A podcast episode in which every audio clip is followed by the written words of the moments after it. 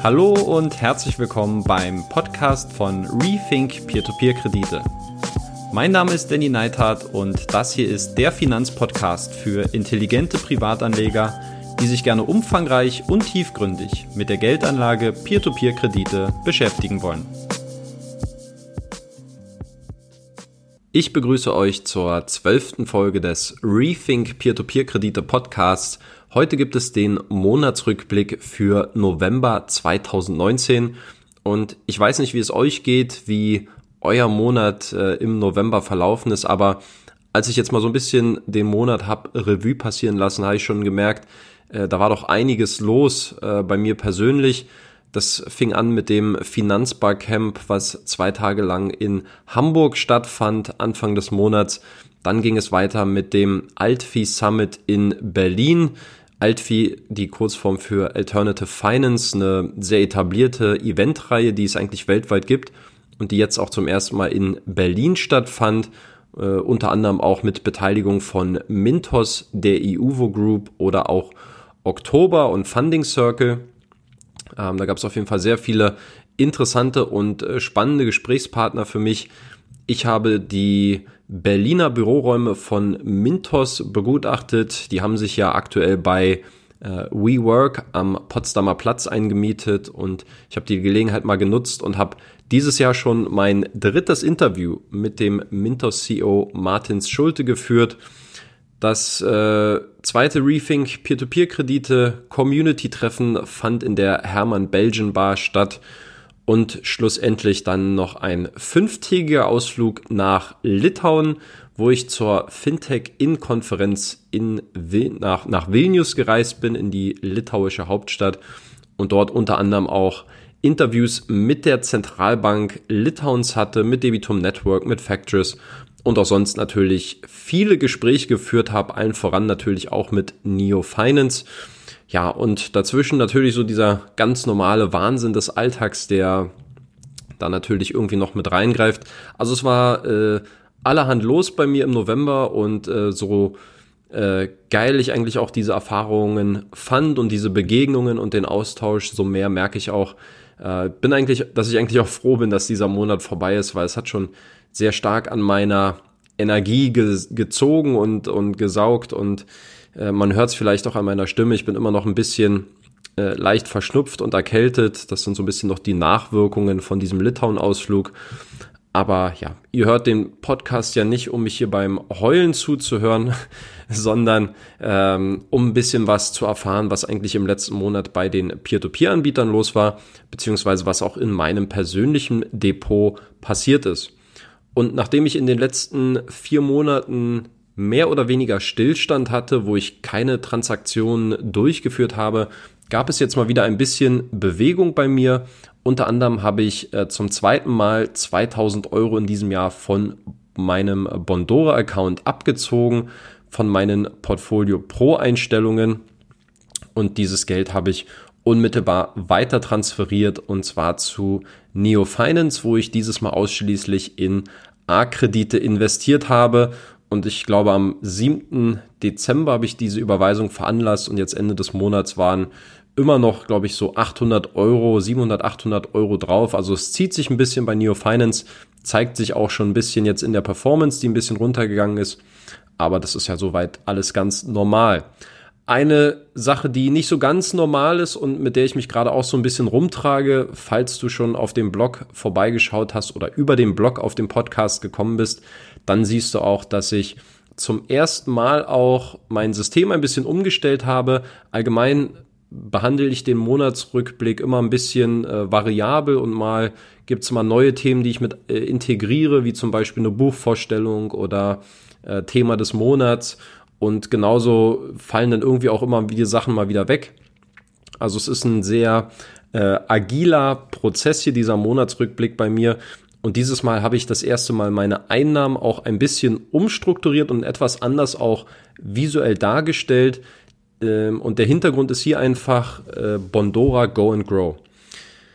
Ich bin jetzt mittlerweile seit Juni 2018 bei Bondora Go and Grow investiert und äh, auch mit einem nicht unwesentlichen Betrag.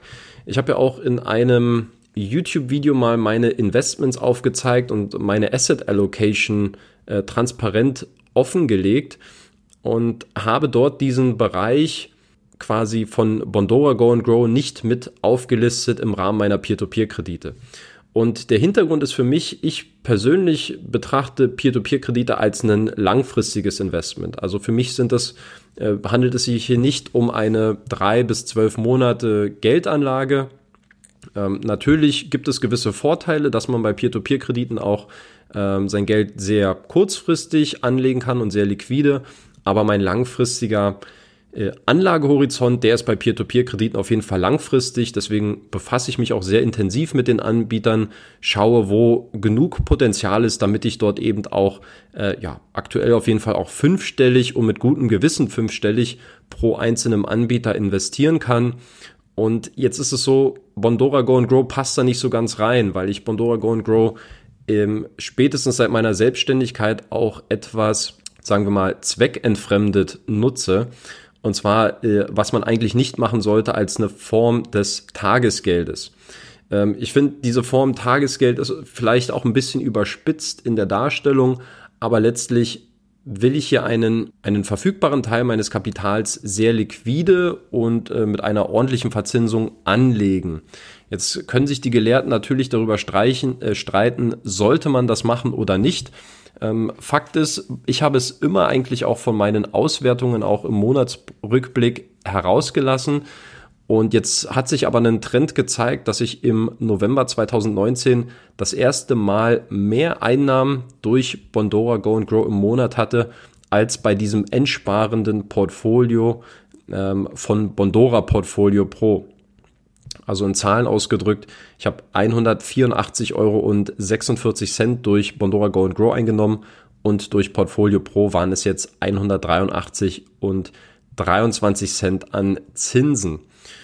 Und ich habe schon länger überlegt, soll ich, wie soll ich es darstellen? Weil natürlich sehe ich Bondora kritisch äh, in vielerlei Hinsicht. Allerdings darf man auch das Potenzial dieser Plattform nicht verkennen. Es ist, glaube ich, immer eine Frage, wie man das ähm, wie man dieses Unternehmen für sich einsetzt und diesen gegenteiligen Trend, dass ich äh, ja mittlerweile mehr als 37.000 Euro bei Bondora Go and Grow angelegt habe, was, wenn ich jetzt mal mein gesamtes Portfolio berücksichtige, fast äh, 50 Prozent ausmacht.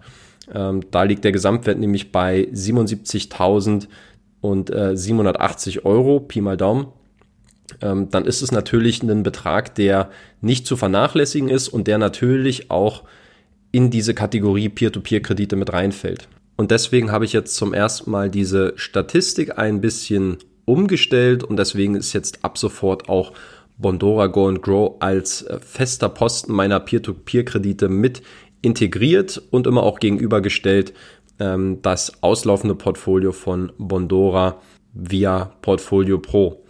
Und das ist eine weitere Statistik oder eine weitere Kategorie, keine Statistik, ähm, die ich mit integriert habe, und zwar der Status, ob ich jetzt momentan aktiv investiere bei der jeweiligen Plattform, ob es ein auslaufendes Portfolio ist oder ob es sogar eine Hold-Position ist, wo ich mir momentan Gedanken mache, wie ich hier weiter verfahre. Das betrifft zum Beispiel aktuell Estate Guru. Ja, also das sind so ein paar Neuerungen, die jetzt beim Monatsrückblick auch in der Auswertung mit dabei sind. Deswegen kann ich jetzt guten Gewissens eigentlich auch nicht sagen, ich habe jetzt mehr verdient als im Vormonat, weil diese ganzen Statistiken müssten jetzt theoretisch angepasst und angeglichen werden.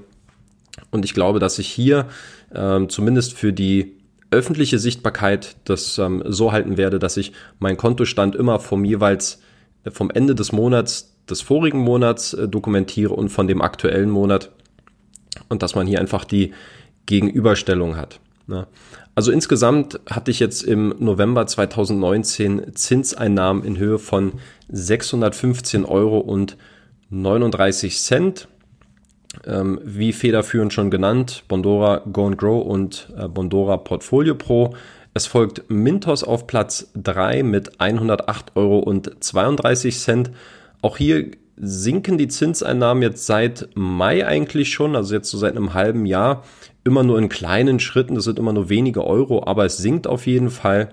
Ähm, die Rendite eigentlich immer noch relativ stabil bei 12,65 5% aktuell. Dann haben wir Neo Finance jetzt aufgestiegen als, ja, wie bewertet man jetzt Bondora? Nimmt man es jetzt zusammen oder nicht? Es ist von den einzelnen Unternehmen ist jetzt Neo Finance die drittgrößte Position mit 7.320 Euro, macht jetzt knapp 9,5 Prozent in meinem Peer-to-Peer-Depot aus. Es folgt Wire Invest mit 5, äh, mit 5.318 Euro, Estate Guru 1.092,60 Euro und Debitum Network mit 1.000 Euro 1063 Euro und 35 Cent. Ein Problem dieser neuen Umstellung ist jetzt natürlich, dass die Rendite nicht so ganz aussagekräftig ist, weil ich einfach jetzt äh, über die ganzen Monate und fast jetzt zwei Jahre auch ähm, Bondora Go and Grow nicht wirklich berücksichtigt habe bei der Renditeberechnung. Das heißt, die Zahlen, die jetzt folgen, dort ist, sind die Werte von Bondora Go and Grow nicht enthalten. Meine erzielte Rendite jetzt durch Peer-to-Peer-Kredite in 2019, die beträgt 12,85 Prozent und äh, in der Gesamtbetrachtung 13,97 Prozent. Ganz wichtig, Bondora Go and Grow ist hier nicht mit bei. Das soll jetzt nicht dazu dienen, um die Rendite zu schönen, weil ganz klar bei dem hohen Anteil und einer gecappten Verzinsung von 6, 7,5 Prozent, da wird die Rendite automatisch zwei, vielleicht sogar drei Prozentpunkte niedriger sein. Vielleicht ist es aber auch gar nicht so wichtig, immer diese Gesamtrendite zu betrachten, sondern da eher immer einzelfallbasiert auf die einzelnen Anbieter zu schauen. Aber das einfach nur mal als ähm, Disclosure, falls sich auch die Leute jetzt auf dem Blog gewundert haben, warum es so aufgelistet ist. Dann kommen wir mal zu der Einzelbetrachtung und natürlich wie immer angefangen bei meiner höchsten Position und das ist nach wie vor äh, Bondora. Ja, Bondora seit März 2019 entsprach ich nun mein Peer-to-Peer-Portfolio durch Portfolio Pro, konnte jetzt insgesamt 4000 Euro abziehen. Das heißt, ich habe immer noch 10.000 Euro angelegt und es wird sicherlich noch drei bis vier Jahre dauern, bis das komplette Kapital hier wieder zurückgeflossen ist. Perspektivisch glaube ich ehrlich gesagt, dass ich ähm, in Zukunft nur noch mit äh, Bondora Go and Grow arbeiten werde aber da werde ich jetzt erstmal abwarten, bis die ganzen Rückflüsse zurückkommen. Was gab's Neues von Bondora? Man hat im Oktober 2019 erstmals Kredite im Wert von mehr als 20 Millionen Euro finanzieren können. 20,83 Millionen Euro, um hier ganz genau zu sein. Und der Bärenanteil wurde durch Bondora Go and Grow gestemmt. Ich habe da jetzt quasi auch einen kleinen Beitrag dazu geleistet. Insgesamt waren es 15,8 Millionen, die via Bondora Go and Grow investiert worden sind. Und ich habe da auch immer eine Statistik, wo ich schaue, wie hoch der prozentuale Anteil von Bondora Go and Grow am gesamt äh, vermittelten Kreditvolumen ist. Und diesem Monat im Oktober 2019 lag er erstmalig über 75 Prozent, äh, bei 75,81 Prozent, um genau zu sein. Und das zeigt einfach auch, woher dieses Wachstum getrieben ist, weil die Investoren eben auch diese Nachfrage nach dieser hohen Liquidität bei Bondora haben und diesem diversifizierten Kreditportfolio. Ähm, das ist ein Trend, den ich nachvollziehen kann, aber es ist schon beeindruckend, wenn man sich mal anschaut, seit dem Launch von Go and Grow im April 2018, was sich jetzt in diesen anderthalb Jahren bei Bondora getan hat und äh, wie populär die Plattform auf einmal wieder geworden ist. Ein kleiner Seitenhieb ähm, sollte auf jeden Fall erlaubt sein, wenn wir uns hier einfach mal äh, ja das Potenzial oder auch die Entwicklung in Spanien anschauen. Ähm, jetzt im Oktober 2019 sind 4,35 Millionen Euro äh, in Spanien finanziert worden. Im September waren es 3,26 Millionen Euro und das zusammen addiert sind mehr vermittelt ein oder sind zusammen addiert ein höher vermitteltes Kreditvolumen als Bondora 2017 und 2018 zusammengerechnet in Spanien vermittelt hat. Das zeigt also auf jeden Fall, dass man jetzt in Spanien deutlich aggressiver am Markt agiert. Vielleicht hat man jetzt seine Lehren gezogen. Ich persönlich habe da noch so ein bisschen meine Zweifel äh, und da verweise ich gerne mal auf einen äh, jüngsten Artikel von mir, wo ich die ganze Situation in Spanien mal ein bisschen verglichen habe, wo ich mein eigenes Kreditportfolio mal ausgewertet habe und ähm, jetzt mit den derzeitigen KPIs, also den Einnahmen der Kreditnehmer mit der durchschnittlichen Kreditsumme, mit dem durchschnittlichen Zinssatz, wo ich das alles mal ein bisschen in Korrelation gestellt habe und ähm, sich da schon ein bisschen daraus ableiten lässt, dass die Vorzeichen eigentlich eher negativ sind, ähm, sofern man nicht unter diesem, sag ich mal, Regenmantel Go and Grow geschützt ist. Also wer jetzt äh, individuell in spanische Kredite investiert, der sollte auf jeden Fall vorsichtig sein, ähm, worauf er sich hier einlässt. Dann sind wir bei Mintos angekommen, meiner zweitgrößten Peer-to-Peer-Position. Die Rendite, die ist jetzt minimal auf 12,65 Prozent zurückgefallen in der All-Time-Performance, 2,61 für das Jahr 2019. Und ich hatte es am Anfang schon kurz gesagt, 108,32 ähm, Euro jetzt im November. Das ist der niedrigste Wert seit Mai 2019. Damals waren es 97,28 Euro. Also man merkt, der Trend geht äh, Stück für Stück nach unten. Ähm, lässt sich für mich noch verschmerzen, zumal die Rendite auch relativ stabil ist. Trotzdem möchte man natürlich tendenziell mit mehr Kapital im Umlauf auch eine ja, steigende Einnahmen beobachten.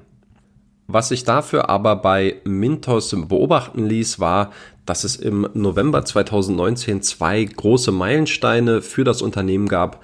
Zum einen haben sich mehr als 200.000 Investoren aktuell auf Mintos registriert und auf der anderen Seite wurde das vermittelte Kreditvolumen von über 4 Milliarden Euro erreicht. Äh, eine unfassbare Zahl, wenn man äh, sich überlegt, in welcher Kürze der Zeit äh, sich Mintos hier eigentlich zu so einem äh, Big Player eigentlich entwickelt hat. Ansonsten, es gab drei neue, drei vermeintlich neue Kreditgeber im letzten Monat. Einer aus der Türkei, einer aus Mexiko und einer aus Russland. Wobei sich Nexus, der Darlehensanbahner aus Russland, eigentlich auch ziemlich schnell wieder von der Plattform verabschiedet hat. Äh, warum, weiß keiner so genau. Es gibt ein paar Spekulationen ähm, ja, keine Informationen dieser Art hier von, äh, von Mintos wurden hier zur Verfügung gestellt. Das ist ein bisschen verwunderlich, äh, hinterlässt natürlich keinen guten Geschmack oder kein, keine gute Außendarstellung, muss man ganz ehrlich sagen. Ähm, aber nun gut, was, was will man machen? Ich glaube, es sind äh, nicht so, die Probleme sind nicht so groß, als dass man sich jetzt darüber ähm, so im Detail mit befassen sollte. Es ist einfach ein, ein kleiner Makel, aber ich würde ihn ehrlich gesagt jetzt auch nicht ähm, so hoch hängen. Dafür schauen wir uns mal an, ja, was mit dem Kreditvolumen passiert. Äh, es gab wieder einen, es gab keinen Drop, aber das äh, Niveau ist auf jeden Fall stagniert. Ähm, ähnlich zum Monat ähm, Oktober. Und sehr wahrscheinlich wird es auch mit dieser Mogo-Anleihe zu tun haben im Wert oder einer Höhe von 25 Millionen Euro, die jetzt zurückgekauft worden ist. Ähm, mal abwarten, wie es jetzt im Dezember weitergeht, ob es jetzt vielleicht wieder so eine kleine Dürreperiode gibt und äh, die Zinsen wieder ein bisschen in den Keller fallen. Für mich persönlich auf jeden Fall das Highlight, dass ich ähm, in den Mintos-Büros in Berlin war jetzt letzten Monat. Ähm, Mintos hat sich ja bei WeWork am Potsdamer Platz eingemietet und ich hatte dann die Möglichkeit zum insgesamt dritten Mal schon in diesem Jahr ein persönliches Interview mit dem Mintos CEO Martins Schulte zu führen und die Antworten und auch die Ergebnisse ähm, aus diesem Gespräch, die wird es voraussichtlich erst im nächsten Jahr geben. Ich bin momentan sehr ausgelastet, was Content angeht es gibt zwar auch einen kleinen Fragenblock, der sich so ein bisschen um, eine, um einen Rückblick schon handelt, um 2019, aber ähm, perspektivisch muss ich sagen, ich glaube nicht, dass es in diesem Monat noch was wird und vielleicht auch im Januar wird es eng, weil es da einfach von der Priorität her noch Themen gibt, glaube ich, die momentan ein bisschen wichtiger sind zu besprechen. Wer jetzt allerdings trotzdem schon mehr über Mintos ähm, wissen und erfahren möchte, dem würde ich einfach mal meinen aktuellen Artikel empfehlen, den es auch als Podcast gibt. Und zwar geht es hier um meine gemachten Mintos-Erfahrungen aus den letzten zwei Jahren. Hier wollte ich den circa 10.000 neuen Investoren, die aktuell ja jeden Monat neu auf Mintos hinzukommen, einfach mal zeigen, wo sind die ähm, Chancenpotenziale bei Mintos, wo bestehen aber auch die Risiken, worauf sollten sich Investoren einfach einstellen, wenn man sich auf Mintos einlässt. Und für alle, die jetzt mehr Content zu Mintos haben wollen, denen würde ich empfehlen, sich einfach mal ähm, diesen Artikel beziehungsweise den auch äh, aufgenommenen Podcast anzuhören. Damit sind wir bei Neo Finance angelangt, wo ich in, im letzten Monat 2000 Euro mal nachgeschossen habe, die ich jetzt ausschließlich in A-Kredite investiert habe, beziehungsweise immer noch tue, denn von diesen 2000 Euro sind nur bis Ende des Monats circa 1200, 1300 Euro weggegangen. Das macht sich natürlich auch gleich auf die Rendite, auf die annualisierte Gesamtrendite bemerkbar. Die ist jetzt von 11,38 auf 11,13 Prozent heruntergefallen. Ist nicht weiter schlimm. Das ist einfach ein Trend, den man jetzt äh, ein, zwei Monate aushalten muss, ähm, wenn man es denn jetzt so eng sieht mit der Rendite. Ähm, und das wird sich dann sicherlich auch weiter wieder Richtung Norden drehen. Und hier auch nochmal der Hinweis, diese Rendite ist bereits berücksichtigt mit einem 15 Prozent Quellensteuerabzug. Das heißt, äh, diese kann ich mir dann später noch über die Steuer wieder anrechnen lassen als gezahlte Quellensteuer. Hintergrund ist ja hier das Doppelbesteuerungsabkommen zwischen Deutschland und Litauen. Insofern mache ich mir da wenig Sorgen. Dennoch ist die Rendite natürlich mit 11 Prozent ähm, mehr als vorzeigbar. Und ich bin auch weiterhin sehr zufrieden mit äh, Neo Finance, die ich jetzt auch im Rahmen meiner Vilnius-Reise oder meiner Litauen-Reise in Vilnius äh, auch endlich mal wieder persönlich treffen konnte und auch sprechen konnte. Ähm, und ich habe auch wieder gemerkt, äh, wie, ja, wie, wie geil eigentlich auch immer der Austausch mit diesen Leuten ist, weil das ähm, Leute sind, die wirklich für ja, einen sehr genauen Blick auf dieses Business haben und aus, aus meiner persönlichen Sicht sehr ähm, ehrlich, sehr loyal und authentisch darüber kommen. Äh, ich habe viele neue Einblicke erhalten, viele neue Informationen gewinnen können äh, Themen, die zum Beispiel angesprochen worden sind, war der Rückgewinnungsprozess beziehungsweise auch die Rückgewinnungsquoten. Ab wann lohnt sich eigentlich so ein Verkauf über den Zweitmarkt zu vielleicht 70 oder 80 Prozent, je nachdem welchen Investmentstatus man bei Neo Finance hat. Ähm, auch das Thema Refinanzierungen habe ich angesprochen, weil Neo Finance ja auch seit neuestem sehr transparent offenlegt, ähm, um welche Darlehen es sich eigentlich handelt im Kreditportfolio, in die man investiert, die Refinanzierungen sind, also wo man das ähm, Kapital oder wo man die bestehenden Verbindlichkeiten von, von anderen Kreditgebern refinanziert und hier habe ich sehr interessante Zahlen. Da würde ich euch auch bitten, wenn euch das interessiert, sich den letzten Podcast nochmal anzuhören, wo ich ein bisschen genauer über meine Erkenntnisse aus dieser Litauen-Reise spreche. Da geht es auch um Neo Finance. Ich kann ganz kurz äh, zusammenfassen, dass Neo Finance, ähm, also zum ersten muss man sagen, dass Refinanzierungen, glaube ich, nicht unüblich sind. Lending Club ist da ein gutes Beispiel und allgemein werden Peer-to-Peer-Plattformen und auch das Angebot dieser Anbieter äh, häufig auch genutzt von Kreditnehmern, um ihre bestehenden Verbindlichkeiten umzuschulden, weil sie einfach sehen, dass sie ähm, mit einem geringeren monatlichen ähm, Tilgungsanteil und mit einer oder mit einer geringeren monatlichen Annuität beziehungsweise mit einem geringeren Zinssatz, denn teilweise auch in der Zukunft einfach bessere Konditionen haben, um ihre Verbindlichkeiten abzubezahlen. Und insofern finde ich diesen Anteil, der jetzt im dritten Quartal 2019, der lag dort bei 38 Prozent, fand ich ehrlich gesagt nicht verwerflich.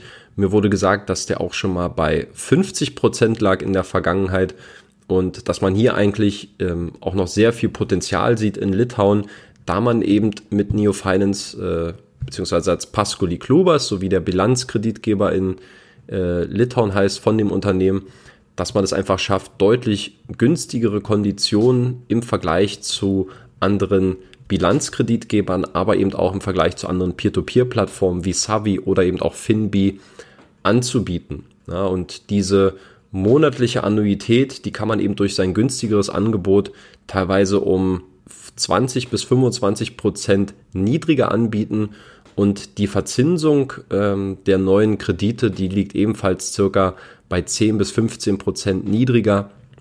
Insofern finde ich es nicht verwerflich, wenn Neo Finance hier ein gutes Assessment macht, dass man eben auch ähm, Kreditnehmer mit bestehenden Schulden einfach umschuldet und die Refinanzierungen dann auf der Plattform zur Verfügung stellt Ich sehe da ehrlich gesagt kein Problem drin. Ich kann verstehen, dass man sich so ein bisschen daran stößt, aber am Ende äh, ist es ein ganz klares ja, Kreditgeschäftsbusiness und da muss man natürlich schauen, dass man mit seinem Angebot äh, nicht nur neue Kunden ähm, für sich gewinnt, sondern auch vielleicht äh, bestehende Kreditnehmer mit besseren Konditionen auf seine Seite holt.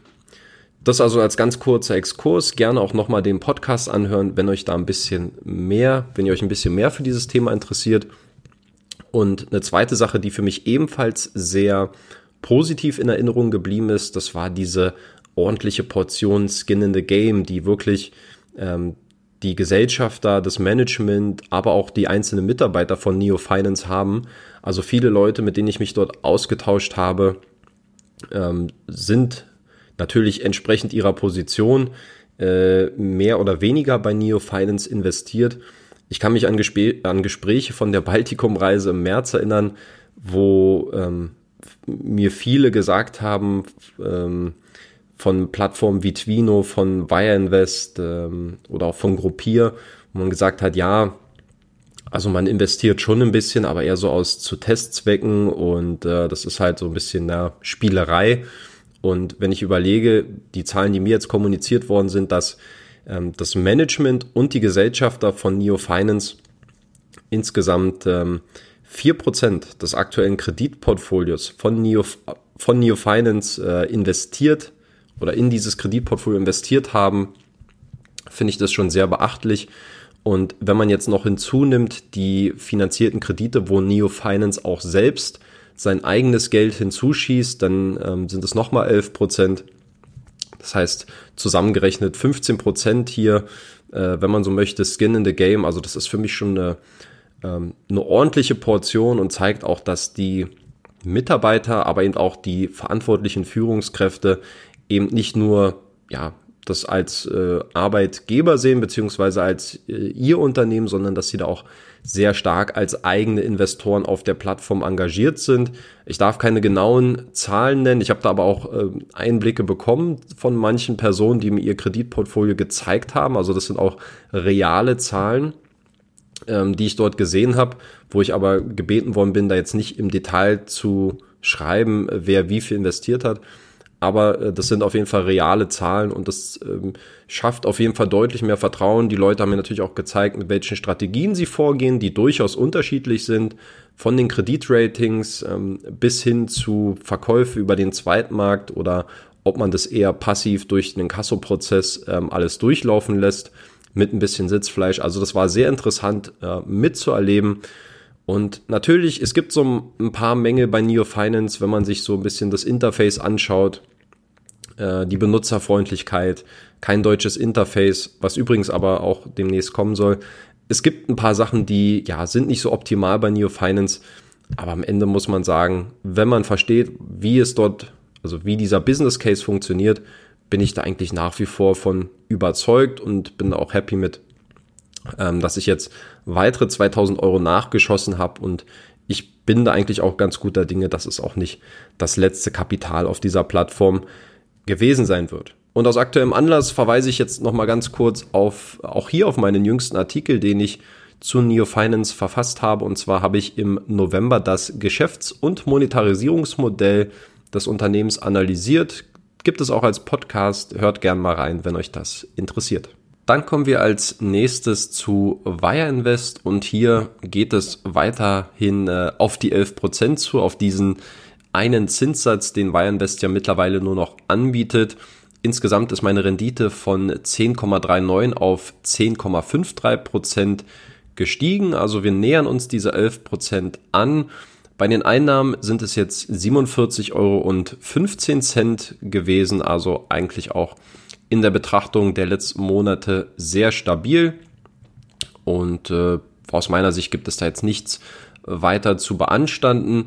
Neo, äh, hat jetzt im letzten Monat eine neue CI veröffentlicht, wie man so schön sagt, also Corporate Identity. Das heißt, man hat dem ganzen, der ganzen Plattform einen neuen Anstrich verpasst, ein neues Design. Ähm, ich bin ehrlich gesagt davon ausgegangen, dass man auch das Interface noch ein bisschen benutzerfreundlicher gestalten wird, ein bisschen übersichtlicher macht. ähm, und da das einfach auch mit erledigt, aber es war halt eine reine optische Veränderung. Ähm, von der kann man halten, was man will. Ich persönlich finde es eigentlich relativ neutral äh, im Vergleich zu vorher. Hatte mir allerdings ein bisschen mehr erhofft durch die Veränderung auf der Plattform. Aber nun gut, es ist wie es ist. Und äh, viel gibt's eigentlich zu Wire aktuell nicht zu sagen. Und deshalb machen wir auch gleich weiter mit Estate Guru. Ja, Estate Guru hat jetzt im November so ein bisschen diesen Durchbruch gehofft, äh, den ich erwartet hatte auch äh, durch die endfälligen Darlehen. Insgesamt jetzt Zinseinnahmen in Höhe von 32,16 Euro. Das ist auf jeden Fall ein Rekordwert und es hat meine Gesamtrendite jetzt nach oben geschossen. Leider nicht in den zweistelligen Bereich, sondern nur bis 8,55 Prozent.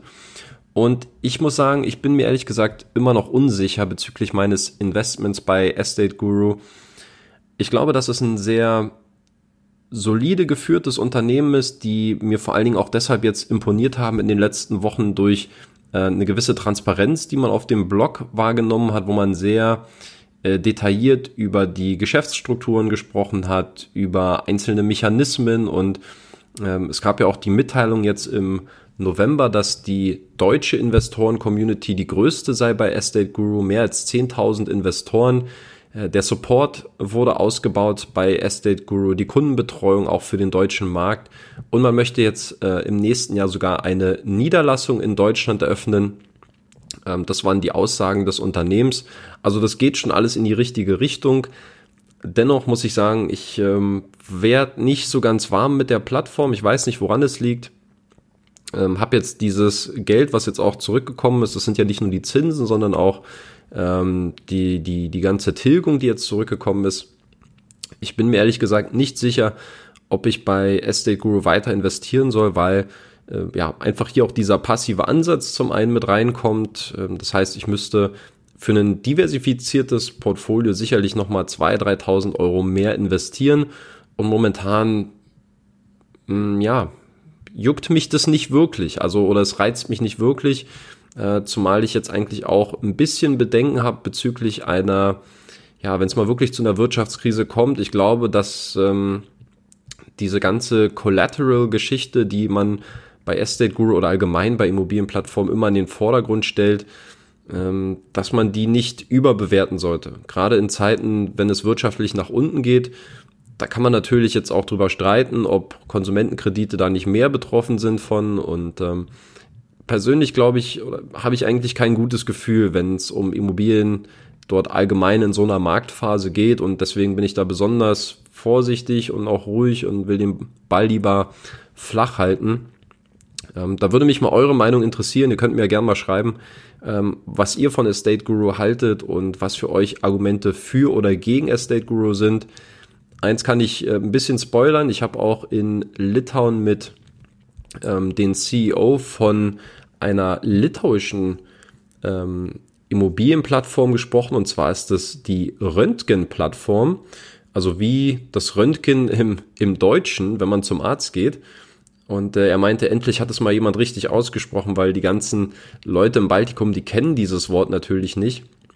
Und es war aber wirklich so dieses Durchleuchtende und ähm, er hat einen sehr, sehr interessanten ähm, Eindruck auf mich hinterlassen. Jetzt äh, tut mir das leid, dass ich seinen Namen gerade nicht parat habe, aber ich ähm, schaue einfach mal ganz kurz nach. Hier irgendwie findet man das doch bestimmt. Und zwar ist es Martinas Stankevicius. Ja, mit dem habe ich mich mal unterhalten auf der Konferenz.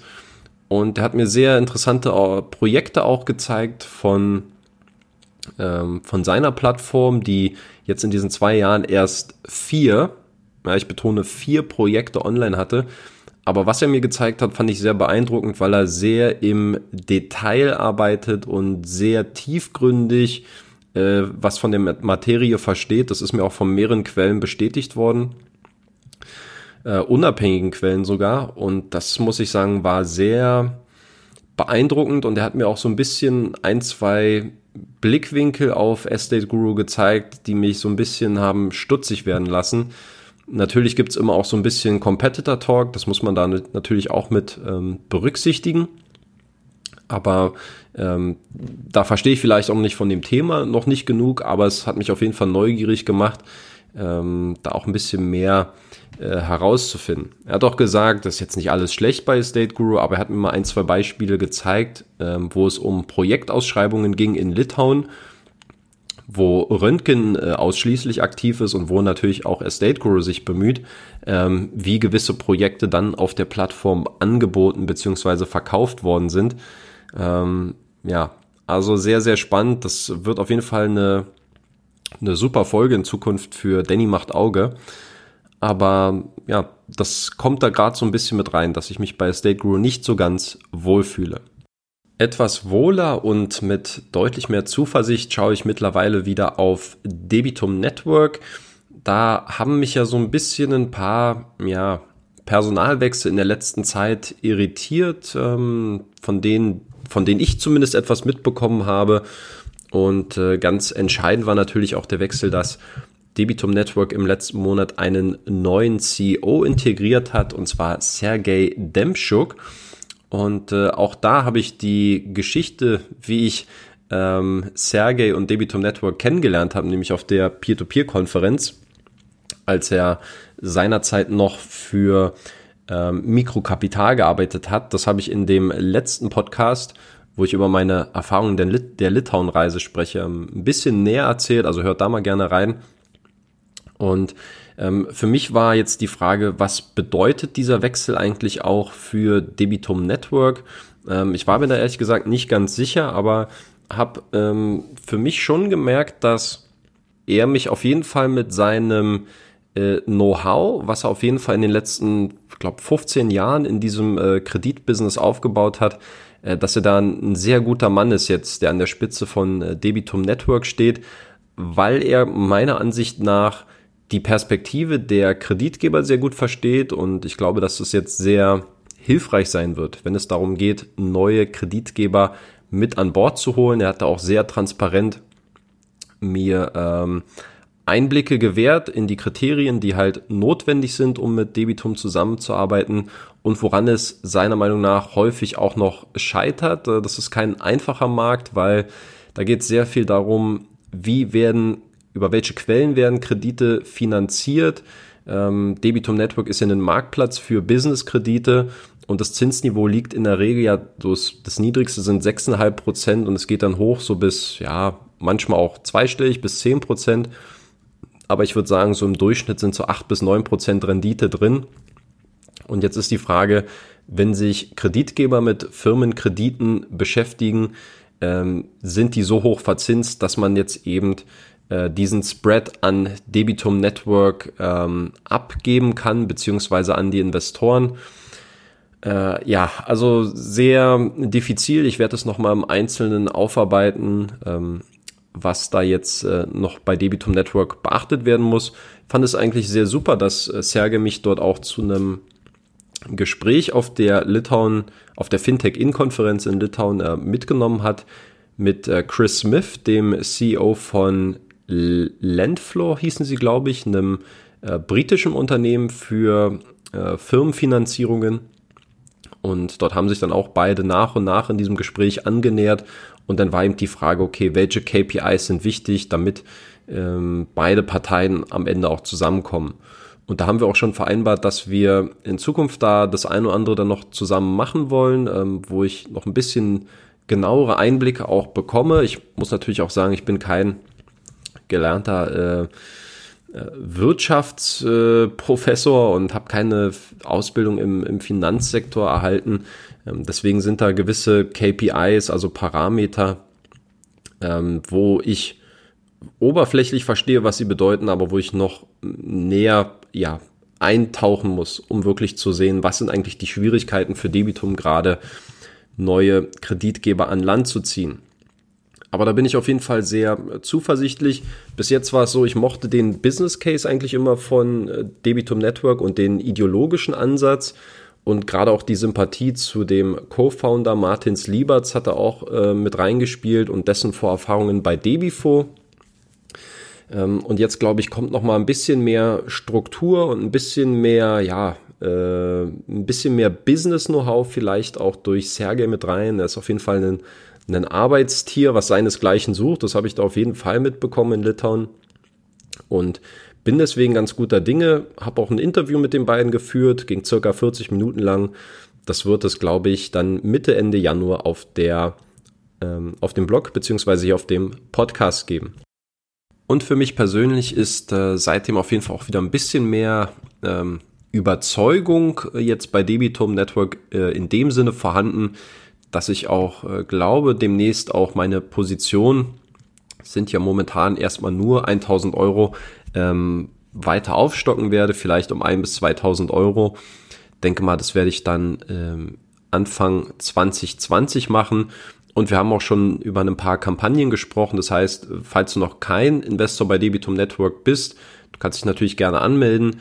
Ähm, wir werden aber eine sehr ähm, spannende Cashback-Kampagne dann haben. Die wird wahrscheinlich dann mit diesem Interview online gehen, Mitte, Ende Januar. Ähm, und das wäre dann, glaube ich, ein guter Zeitpunkt, um dann auch mal ein bisschen näher sich Debitum Network anzuschauen.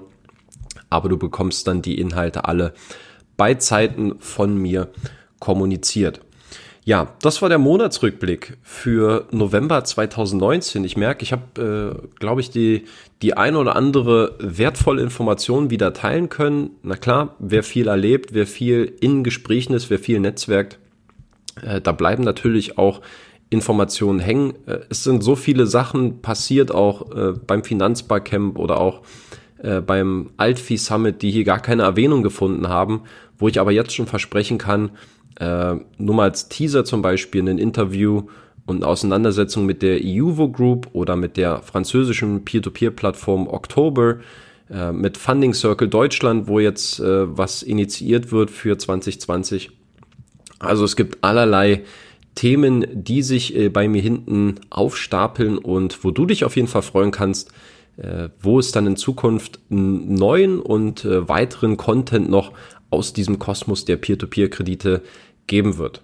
Dennoch glaube ich, dass da heute äh, viele Informationen mit dabei waren, die hoffentlich neu waren und die wieder einen besseren Einblick äh, und mehr Transparenz in diese ähm, immer noch neue und junge Szene reingebracht haben und wenn es dir gefallen hat, hinterlass mir doch gern eine kurze Rezension ähm, und eine Bewertung bei iTunes, denn nur dadurch ähm, kann ich diesen Podcast auch weiterhin kostenfrei anbieten und bekomme eben auch eine gewisse Sichtbarkeit und Reichweite für dieses Thema.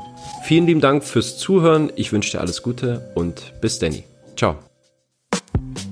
Das war es auch schon wieder mit dem Podcast für diese Woche. Wenn du auch zukünftig eine kritische und unabhängige Berichterstattung zu Peer-to-Peer-Krediten fördern und erhalten möchtest, dann würde ich mich über eine kurze und ehrliche Bewertung von dir bei iTunes freuen. Du hilfst dem Podcast damit sichtbarer zu werden und mehr Reichweite zu gewinnen und im Gegenzug bekommst du dafür auch weiterhin kostenlose Analysen und Hintergrundinformationen zu Peer-to-Peer-Krediten. Eine Anleitung dazu sowie weitere Informationen zum Thema findest du auch auf meinem Blog unter rethink-p2p.de slash podcast. Vielen lieben Dank fürs Zuhören und bis Danny.